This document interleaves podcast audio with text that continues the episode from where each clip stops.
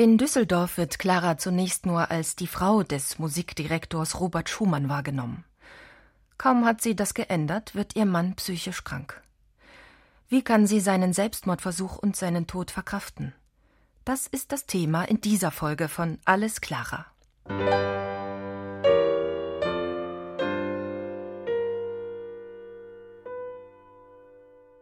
Für Robert ist die Stelle als Musikdirektor in Düsseldorf zunächst eine Befreiung.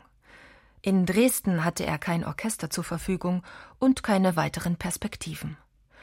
Clara will eigentlich nicht aus Dresden weg, freut sich aber darüber, in der neuen Wohnung endlich ein abgeschirmtes Übezimmer zu haben. Robert entpuppt sich jedoch als der falsche Mann für das Düsseldorfer Orchester. Er dirigiert undeutlich und ist keine Führungspersönlichkeit. Es ist nicht zu übersehen, dass er die Autorität gegenüber dem Orchester verliert. Clara bemüht sich, das auszugleichen und kann manche Aufführung retten. Die Stimmung wird besser, als sie auf gemeinsamen Konzertreisen beide gefeiert werden. Er als Komponist, sie als Virtuosin, mit Lorbeerkränzen, Fackelzügen und Ständchen. Doch der Konflikt mit dem Orchester in Düsseldorf spitzt sich zu. Und das ausgerechnet in einer Situation, in der Clara aufatmet, zum ersten Mal nach unserer Verheiratung treffen wir es so glücklich an.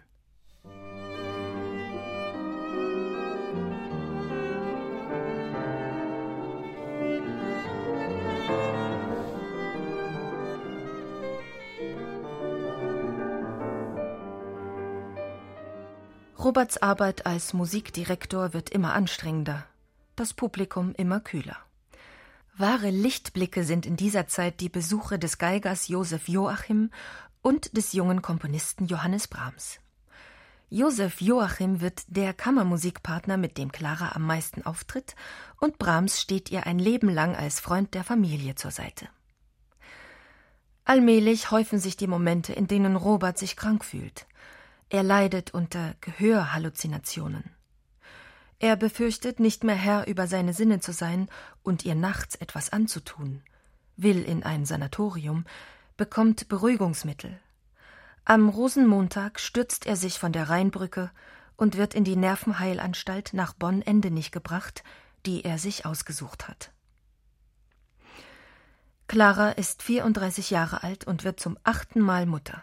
Felix wird geboren. Er wird seinen Vater nie sehen. Sie kämpft.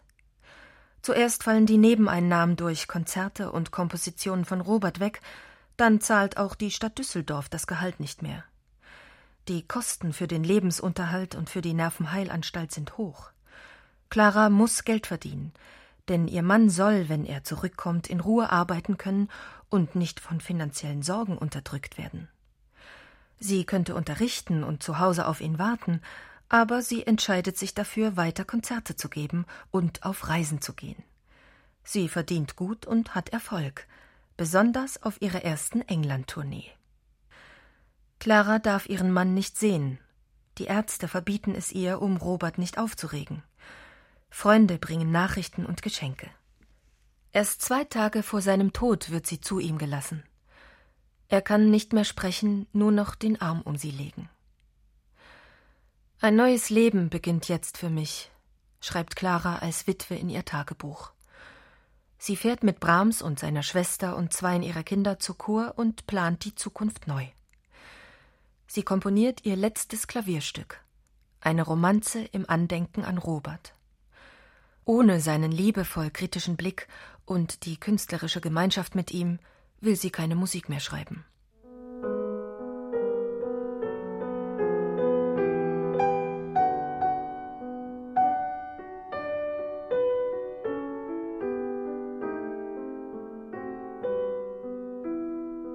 Die Spekulationen darüber, ob Clara ein intimes Verhältnis zu Brahms hat, reißen bis heute nicht ab.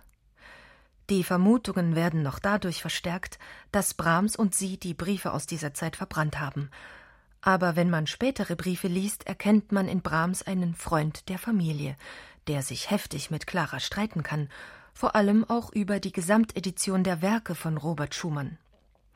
Er ist ein Partner auf Augenhöhe, wenn es um die Musik geht und ein moralischer Unterstützer in Familienangelegenheiten.